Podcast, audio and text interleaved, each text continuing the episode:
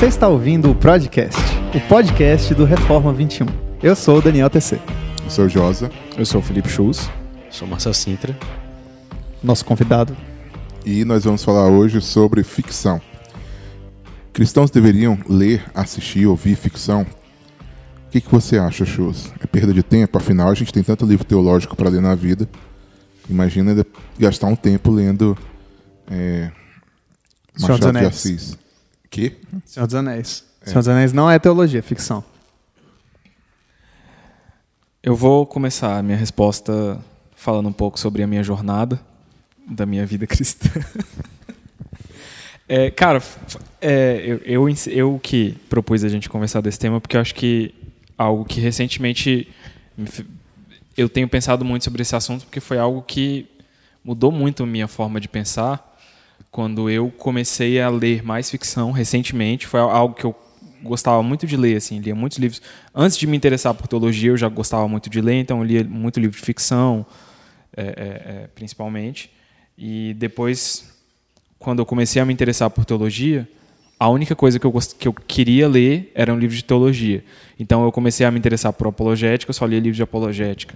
No começo eu comecei a virar, comecei a ter contato com a fé reformada, só queria ler livros sobre calvinismo. Agora eu estou num, digamos, numa fase mais história da igreja, que é um assunto que eu tenho gostado mais de estudar, então eu só estava lendo livros de história da igreja. E por incentivo, talvez alguns fiquem chocados, mas por incentivo principalmente do meu pastor, eu comecei a ler muitos livros de ficção.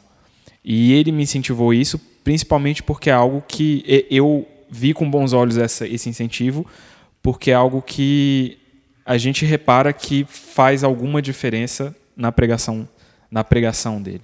É alguém que usa esse recurso como algo muito enriquecedor. E tem sido muito enriquecedor é, é, essa coisa de, de ler um pouco de ficção, de sair um pouco da, da, daquela caixinha, como eu estava falando aqui antes da gente gravar, né? daquela caixinha dos autores brancos, europeus, sensacionistas, calvinistas, amilenistas, complementaristas.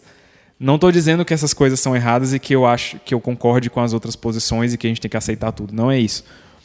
O que eu estou dizendo é que às vezes a gente pensa só aqueles autores que escrevem exatamente o que eu concordo vão poder me ensinar alguma coisa e qualquer outra pessoa não pode me ensinar nada. E a gente estava até, eu e o José, a gente estava lembrando de um texto que saiu no, no site uma vez, do Russell Moore, sobre a importância de, de, de ler ficção. E ele traz vários, vários pontos positivos nisso. Mas há algo que eu acho que é muito interessante e que eu comecei a perceber um pouco, e, e pode ser um, um começo para a gente começar a nossa conversa, porque só eu estou falando até agora. é, Pode ficar falando que eu tô comendo confete aqui. O Daniel tá comendo jujuba. seus glutões. É, nesse texto, o, o Moore fala sobre algo que, ele, que, que um colega dele escreveu num artigo chama de imaginação moral. Ele fala, por exemplo, na questão das crianças. Ele fala que às vezes é importante no crescimento de uma criança aquelas histórias, aqueles contos de fadas que, que, que a gente conta, porque a criança, desde cedo, ela começa a criar um sentimento de afeição pelas coisas boas e de repúdio pelas coisas ruins. Então, você não lê num livro, o Daniel citou o exemplo do, do, do, Senhor dos do. Senhor dos Anéis, é um livro que deixa bem claro o que é mal e deixa bem claro o que é bom. E o que é mal é repugnante e o que é bom você é atrativo, você gosta, você simpatiza, você torce pelo personagem bom e você sente repúdio pelo personagem que faz coisas ruins. E, e isso serve para muita coisa. É, é, é, é, eu acho que é, que é algo muito, é muito formativo, digamos assim. É algo que, que te ajuda a, a, a encarar melhor as coisas da vida. Às vezes você ter, ter uma noção, é, é, digamos, mais do que você, por exemplo, saber que ah, é, é, você sabe, você às vezes casado, você sabe que eventualmente alguém vai morrer. Você sabe que você deve amar o seu cônjuge. Mas outra coisa é você ler uma história de, de, de um casal de idosos. O, o, o, o esse exemplo no livro dele. A, a avó dele contou como foi a experiência do, do, do, do- de ter perdido o marido e de como foram os últimos dias os últimos dias dele no hospital e quando ele a morte se aproximava e os enfermeiros pediram para ela sair, então ela se despediu dele no quarto e ela sabia que ela não ia mais voltar a encontrar ele. Então nesse dia ele chegou em casa, abraçou a esposa, ele sabe que ele ele, ele conhece o versículo marido maridos amai as vossas esposas, mas ele nunca tinha por meio de uma história aquilo passou a ser muito mais evidenciado, trouxe muito mais nuance. E acho que é, tanto no exemplo que eu dei das crianças como nesse exemplo às vezes, essas, esses, esses, relatos de ficção às vezes trazem muito mais riqueza para conceitos que às vezes a gente tem muito abstratos uhum. na vida. Posso? Uh, mas eu queria até fazer uma pergunta, assim, que é uma coisa que até já entregou alguns amigos meus. Você não pode perguntar se pode, senão a gente acaba tendo que editar. Continua, eu tô brincando. Só. Gente, eu sou novo aqui, a galera tá me zoando. Mas, é... por exemplo, você falou das crianças, de, de, formar, até abre aspas, formar uma moralidade, ela amar o que é bom e uhum. odiar o que é ruim, o que é o vilão. Mas e quando o livro não tem essa distinção, né? Quando o livro não tem, essas, esse, não tem esse preto no branco, nem tem a pretensão, tem uma cosmovisão que é totalmente torta, né? Vamos, uhum. vamos pegar assim, vou pegar um exemplo, o tipo Lovecraft, uhum. né? Então, por exemplo, Lovecraft, tipo assim, na mitolo... ele criou toda uma mitologia, né, também sim, sim. e tal. Então, deuses alienígenas gigantes de milhões de anos criaram os humanos por diversão, para que eles servissem eles, porque o Lovecraft era ateu. Uhum. Um cristão, você acha que um cristão deveria ler? Sim, não, por quê? Eu acho que não é, não é uma questão, questão de deve. Eu acho que dever mesmo isso, algo que eu li certa vez, o único livro que você deve ler é a Bíblia. E é o único livro que você tem que, que todo ler. cristão, que todo ser humano não deve passar pela vida sem ler. O resto é opcional. E aí entra também a questão, como, eu, como eu disse, aquela quando eu falei sobre autores que concordam com você, eu não estou dizendo que, que não é por causa disso que agora você sai, vai sair lendo tudo. Uhum. Sem filtrar, você pega, vai na biblioteca, começa na letra A e você só vai ser uma pessoa culta cultural e moral se você chegar até a letra Z e você já tiver lido todos os livros de ficção.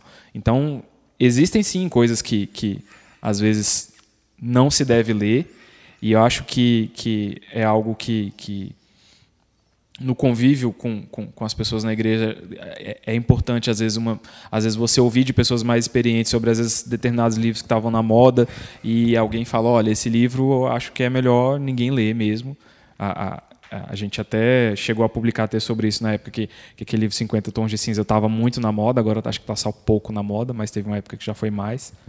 E, e isso é importante também, mas é, é, é, algo que eu acho que não é por isso que a gente vai também ir para outro extremo, de abandonar completamente. Eu acho que é, é, é um equilíbrio aí é importante. A gente não vai simplesmente absorver tudo que vem da cultura de uma forma indiscriminada, mas não é porque existe esse extremo que a gente vai para o outro e dizer, então, se o único livro que eu preciso ler é a Bíblia, então eu só, só vou, vou, ler a Bíblia.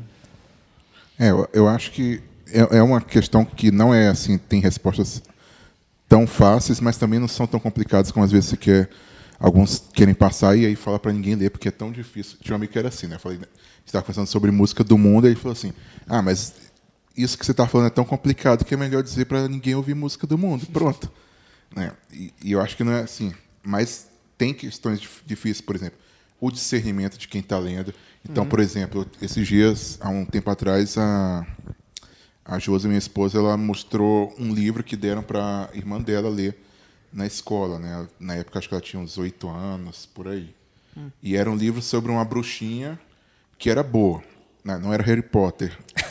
não tinha nada a ver. Mas, e, e e não era porque ela era bruxa que o problema era esse. O problema é que ela dizia o seguinte, que a bruxinha percebeu que as pessoas são boas e más e que, na verdade, o que fazia diferença era a intenção dela no coração. Não só ela estava fazendo coisas que alguns achavam bons e outros achavam. Então, era um livro que ensinava o relativismo moral.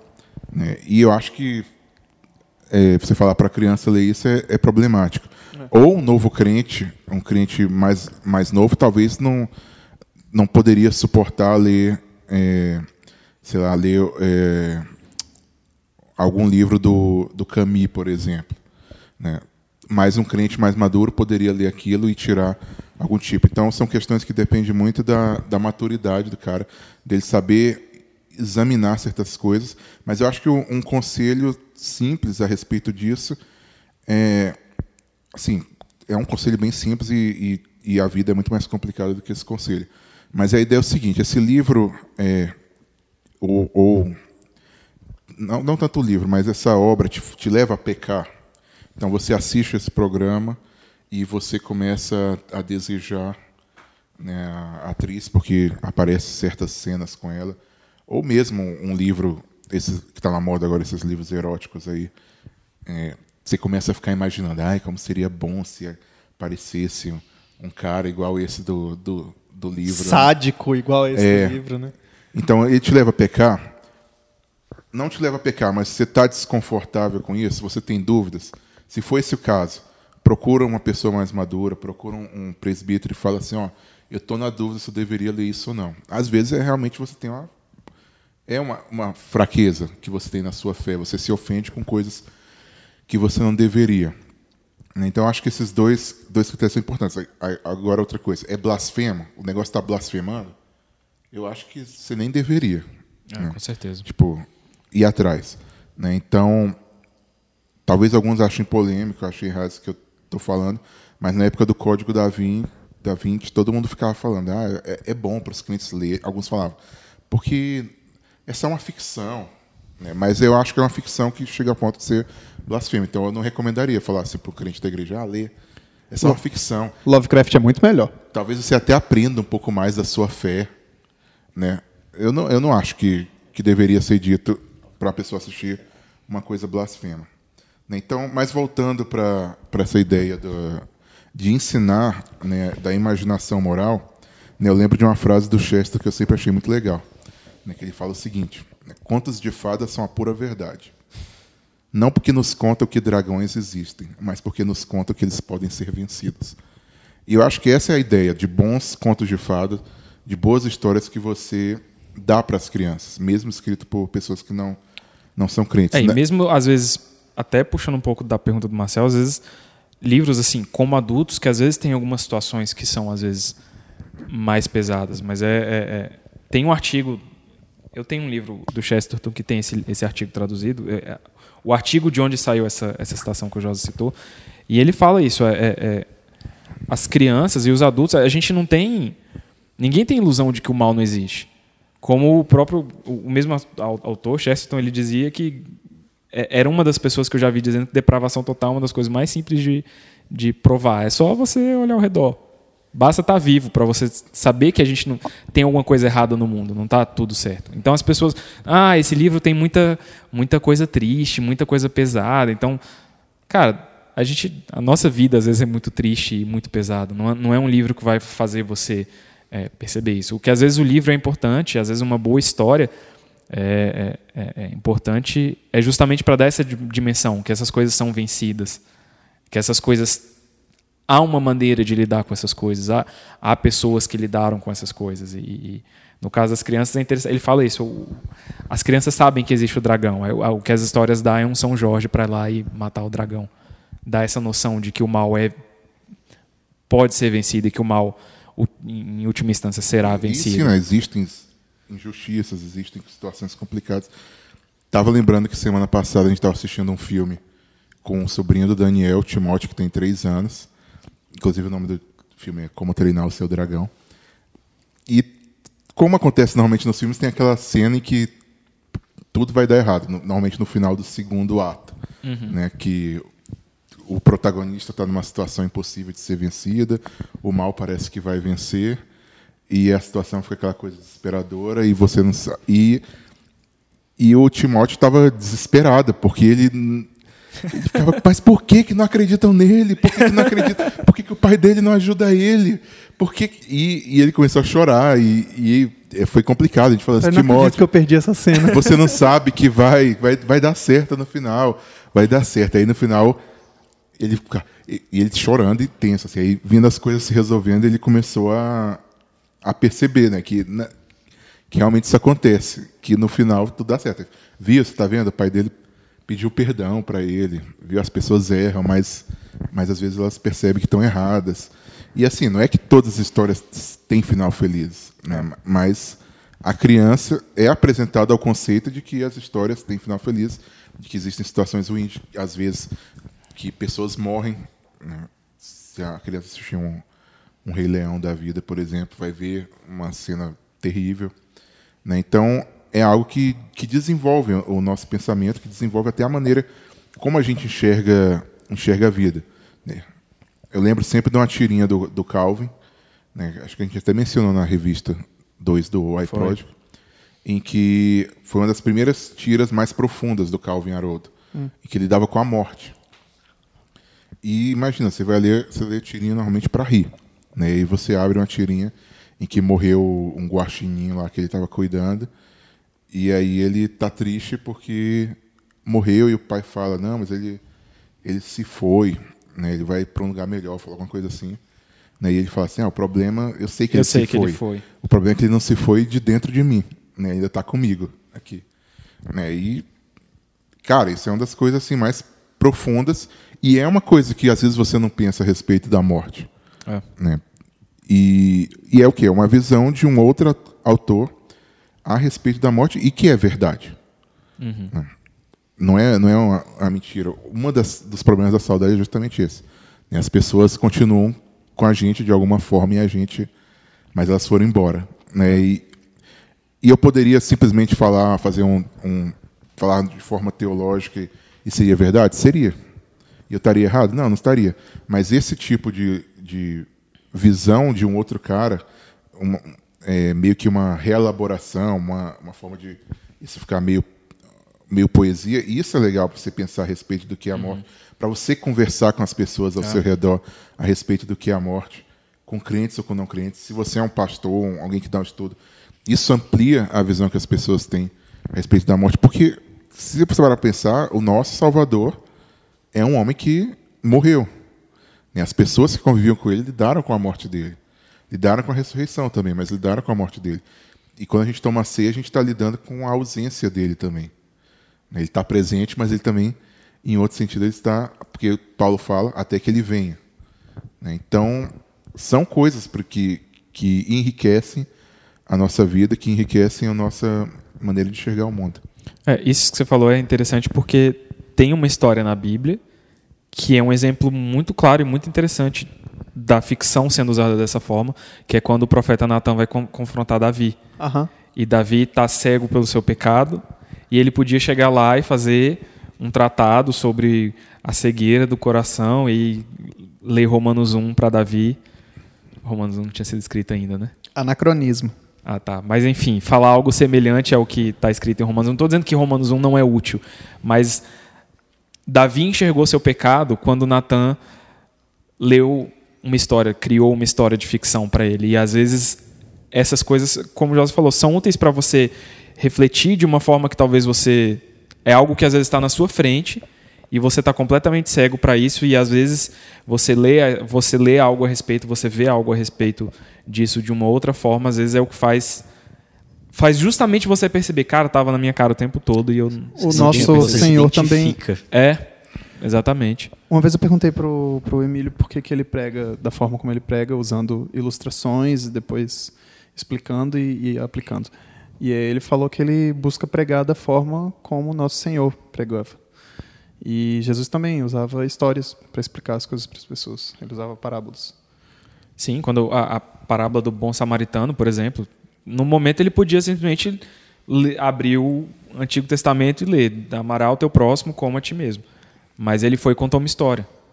E, e- E colocou o cara dentro da história. Tá, só para os Exatamente. chatos que estão E- ouvindo e- aí, a gente não está dizendo que as parábolas inspiradas pelo Espírito Santo têm o mesmo valor que as histórias que a gente vê na ficção. Não é isso que a gente está dizendo. Mas você acha mas, que é isso que a mas gente está a, dizendo? a, a, a questão é justamente que há um certo Isso. paralelo na forma como uma história ficcional pode ser usada para trazer uma, uma, uma nuance diferente sobre um determinado assunto, uma determinada É, questão. E isso acontece porque é, a realidade foi criada por Deus. Né? E em, em alguns. Em, em certo sentido, essa realidade ela reflete verdades a respeito. Em certo sentido, não. ela revela Isso. verdades a respeito desse próprio de- desse Deus. E as histórias que nós criamos pelo fato de nós sermos criados por Deus, essas histórias refletem a mente criativa de Deus. E, infelizmente, o fato de nós sermos caídos, essas histórias também negam a verdade de Deus. E aí é uma das coisas mais legais quando você começa a pensar em histórias, em filmes em geral, é que você vai perceber que toda história ou ela é, reconhece a verdade de Deus, ou ela nega a verdade de Deus. Isso. E como nenhuma história é inspirada, fora a Bíblia, normalmente nas, sempre nas histórias isso vai estar misturado. E o nosso desafio é perceber como, como isso acontece. né? Então você vai ver, às vezes, filmes que vão mostrar a depravação total de uma maneira completamente é, correta, né? e, e filmes que vão mostrar o ser humano como uma coisa mais maravilhosa do mundo. E o grande e o lance é que os que mostram as coisas é mostram o ser humano como maravilhoso, você ainda assim pode olhar e falar assim, esse filme está errado por causa disso. disso, Justamente porque tenta mostrar o, o homem dessa forma. e eu, eu acho que esse é um dos problemas do- dos filmes cristãos, é porque eles não mostram muitas vezes como é a realidade mesmo. né? A realidade sempre acaba de um jeito feliz. Nem sempre é feliz. né? Nem todo mundo que, que é estéreo vai ter, vai ter um filho. É, nem todo mundo que perdeu o emprego vai conseguir um emprego às vezes muito melhor e dar a volta por cima. E nem todo Nem treinador todo de mundo- futebol americano vai conseguir ganhar o campeonato quando desafiar meio os de jejum gigantes. e oração. Então, assim, mesmo os filmes cristãos podem ter uma negação da realidade. Né? Que é justamente a negação do quê? De que nós vivemos num, num mundo caído. O, tem- o Francis Schaeffer ele tem um livro falando sobre arte e tal, e tem um, e tem um momento que ele, que ele fala justamente isso. Assim como um, um incrédulo, né, ele, ele vai, ele, a tendência natural é ele negar a Deus, mas quando ele faz arte e tudo mais, ele pode inconsistentemente falar a verdade de Deus. Da mesma maneira, uma pessoa que é regenerada, uma pessoa que é cristã, inconsistentemente pode fazer uma arte que também mostre erros, mostre defeitos, porque ela é caída. E tem, e tem assim, tem artes que, que vão falar da, da própria criação. Né? E eu, eu tinha um amigo também que falava que você não devia ouvir música do mundo, porque toda música deveria estar glorificando a Deus. E eu acho que isso é um conceito muito pequeno do que é uma música que glorifica a Deus. Sim, existem músicas que o foco principal vai ser falar de Deus, dos atributos de Deus, da redenção. Mas existem músicas que podem falar de, da realidade que Deus criou, né, do mundo que Deus criou. Da mesma forma como a semana tem sete dias e todos os dias são para a glória de Deus, mas existe um dia especial que é dedicado ao Senhor, enquanto os outros a gente cuida dos nossos afazeres mundanos, dando glória a Deus também por isso. Eu acredito que as nossas obras de arte elas são assim, elas glorificam a Deus, elas devem falar desse Deus, mas existem obras que vão tratar de temas mundanos, de temas. Quando eu falo mundano, não estou falando no sentido ruim de mundano. É. Cotidianos. Comuns. É, por exemplo, tem uma música do, do Djavan que o bicho fala sobre, sobre mandioca. Aliás, sobre farinha. Né, Ele fala, você não sabe o que é farinha boa, farinha que a minha mãe Traz lá de traz Alagoas. Alagoas. E aí fala como a farinha é, é boa e que todo nordestino come. E, e, e aí você, você vai realmente acusar o cara, vai dizer assim, ah, isso é uma idolatria, porque ele está exaltando a farinha. Cara, ele não está exaltando a farinha, ele está ele falando fala é como tem uma coisa boa que a gente come. E quem que fez essa coisa boa? Ele pode não estar pensando nisso. É, mas a gente. Ele está reconhecendo que tem uma coisa boa. O- eu acho que um, um problema do, do mundo gospel de hoje em dia é achar que glorificar Deus é tão somente fa- é falar ou pensar de Deus enquanto Deus.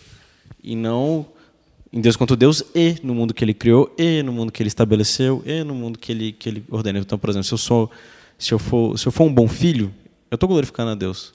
Entendeu? Tal, por exemplo, é, por exemplo, minha mãe não é cristã. Tipo assim, se eu obedecer, mas ainda assim, se eu obedecer, ela, vou estar glorificando a Deus. Se eu falar de Jesus para ela, também vou estar glorificando a Deus. Entendeu?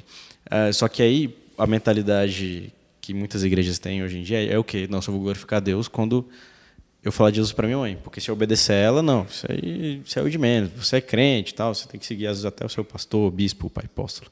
O, o... acontece. Ah, então, por exemplo, é, eu tenho que ser um bom trabalhador, entendeu? Porque Deus criou o trabalho, entendeu? Então, não é somente Deus enquanto Deus na sua eternidade, né, fora do tempo, do espaço e tudo mais mas na criação que ele fez e que ele nos mandou para que a gente subjugasse, dominasse a terra, né? lá em Gênesis 1, 28. É, e, e músicas que falam sobre o que acontece aqui, que acontece debaixo do sol, é uma tipo maneira de você explicar, da mesma forma como a ciência explica de um sentido, você está falando sobre o que, que, é o ser humano, como que o ser humano é, se relaciona com outro ser humano, é, o que, que acontece aqui durante segunda a sábado, né, amor, é, saudade, brigas e tudo mais. E são coisas ricas. Não estou dizendo que tudo é bom, tudo que, que as pessoas produzem é bom e tudo é, uhum. é verdadeiro. E, e aí, entrando em uma outra vantagem que o cristão pode ter com, com o seu relacionamento com, a, com esse tipo de coisa, é porque ele pode aprender sobre como as pessoas pensam. Né? A gente nem sempre está está acompanhando o que acontece na academia. Aliás, acho que quase nunca. O que está em voga nos debates filosóficos é, que, que acontece nesse instante. Mas a gente começa a ver esses, esses debates, e aí o Francis, o Francis Schaeffer, inclusive, é. fala isso. Começa ali no debate filosófico, daqui a alguns anos chega na arte, vai para a cultura pop e está todo mundo falando aquilo que foi debatido há alguns anos atrás. Tinha uma frase do finado Orkut, que saía naquela sorte de hoje, que dizia que o, que a filosofia de ontem o bom, é o bom senso de hoje. Né? E é mais ou menos é isso. mais ou menos isso. O que era filosofia ontem, hoje é, é o normal que as pessoas falam. E, e acontece, as músicas expressam a cosmovisão das pessoas, da maneira que elas pensam, e a gente consegue dialogar melhor e entender melhor. Às vezes, você às vezes nunca ouviu, entendeu nada sobre existencialismo, mas você ouve uma música de um cara falando que é, eu vou me realizar, eu estou incompleto, eu sou formado pela, pelo que eu faço. Né? Você pensa assim, ah, agora eu estou entendendo mais ou menos qual é o conceito daquele cara, esse conceito de essencialismo, agora eu estou entendendo nessa música.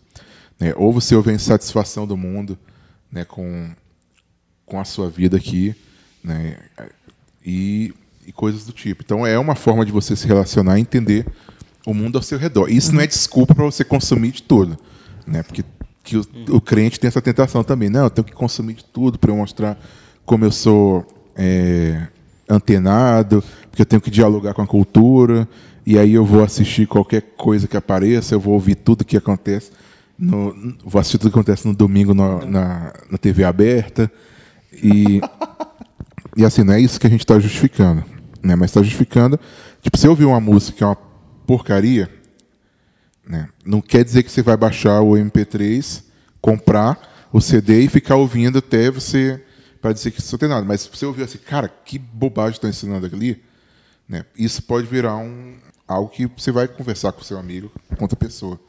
Né? Porque talvez ele esteja ouvindo ali e achando o máximo aquilo que ele está ouvindo. O que, que vocês andam lendo de ficção? Jules. Um autor que eu tenho lido bastante e que foi quem começou a, a, me influenciar muito nisso, no valor de ler, não só ler coisas de teologia pura. E meu irmão está aqui do lado, ele até já sussurrou, como quem diz, eu sei quem ele vai falar. É o David Foster Wallace.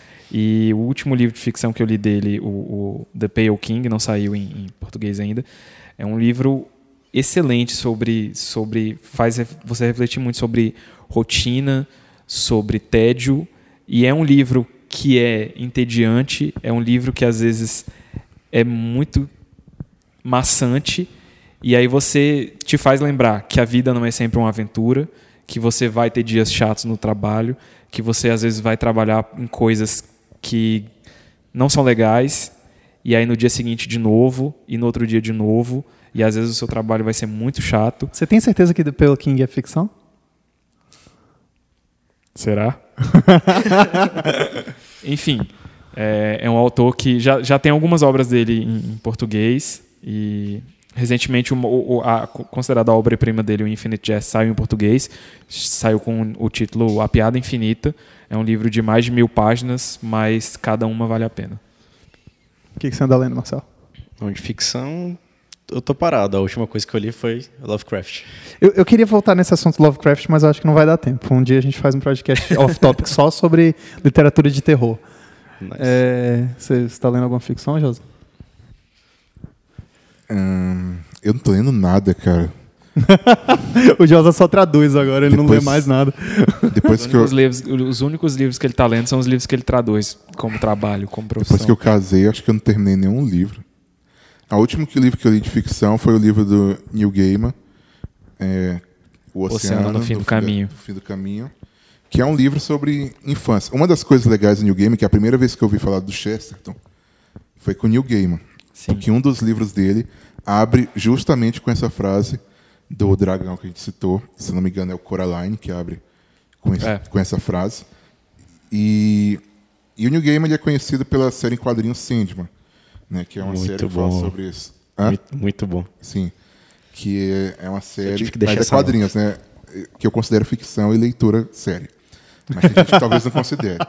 Né, que é uma série que fala sobre uma entidade, para já assustar as pessoas, né? que é Morpheus, que é o, o, rei do sonhar. Né? E, e, é, e, fala sobre tudo, né? Porque fala sobre tudo. Essas são nossas projeções de muitas coisas. Fala sobre tudo, inclusive porque os irmãos dele é o destino, a morte, a destruição, o delírio, o desejo. E o desespero. E o desespero. Então é basicamente tudo que existe é, no, na vida de um ser humano. E debaixo do sol. E é legal porque tem um personagem que é um clone do Chesterton, que é o próprio Chesterton, basicamente. É, o Neil Gaiman fala que é um dos autores, provavelmente um dos autores que mais influenciou toda, toda a obra dele. Então, o último livro que eu li foi esse Oceano no Fim do Caminho, que é sobre um, um garotinho que tem lembranças do passado, um garotinho que gostava muito de ler Crônicas de Narnia, inclusive. e, e é uma história, assim, não muito das dele, não é a história mais grandiosa. Assim, é uma história bem simples, mas que é legal você acompanhar a vida de um menino sozinho, vivendo uma aventura com uma amiga desconhecida, que era uma coisa que, quando criança, você sempre. Às vezes é. é eu acho o que eu acho legal desse livro é, é, é você lembrar de como você via é. as coisas na infância e, e, e lembrar com, e, e, perceber como que muita coisa às vezes a gente vê de outro jeito como é adulto e, e eu acho que a gente acaba perdendo muito a gente começa a ver o mundo de um jeito muito chato e que talvez a gente poderia aprender melhor se a gente lembrasse como que a gente via as coisas. E essa é uma ideia que ele rouba do Chester. É. Quando ele fala sobre a criança que olha o que repete as brincadeiras todos os dias e se maravilha com tudo que acontece e ele fala que Deus deve olhar sua criação todos os dias e fazer o mesmo. É. O Gabriel Schuss está ali do lado, ele levantou um livro do Edgar Allan Poe que ele está carregando. Mas eu perguntei se ele queria defender a, a, literatura, ele não quis, não. E eu, esse ano, li o, As Duas Torres e O Retorno do Rei. Eu não tinha lido ainda. Que ridículo.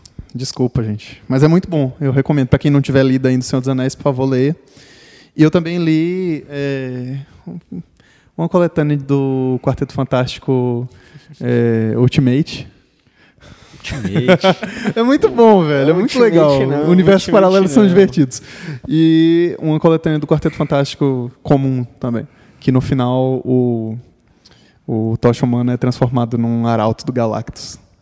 Muito legal. E a gente vai ficando por aqui, né? É, depois de tantas referências nerds, eu acho que é melhor a gente parar um melhor pouco. Melhor encerrar mesmo. que esse daqui para depois. É isso aí, a gente espera que, que essa discussão seja útil para você, que você pense um pouco nesses assuntos, você que está ouvindo. Dava para falar muito mais, dava na verdade. Pra, como sempre, a gente, se deixasse, a gente falava aqui umas duas horas. E para finalizar, o conselho que a gente deixa é que você nunca fale que o livro é muito melhor que o filme, são coisas diferentes. é verdade, são coisas diferentes. É isso aí, pessoal. Um abraço. Falou. Um abraço.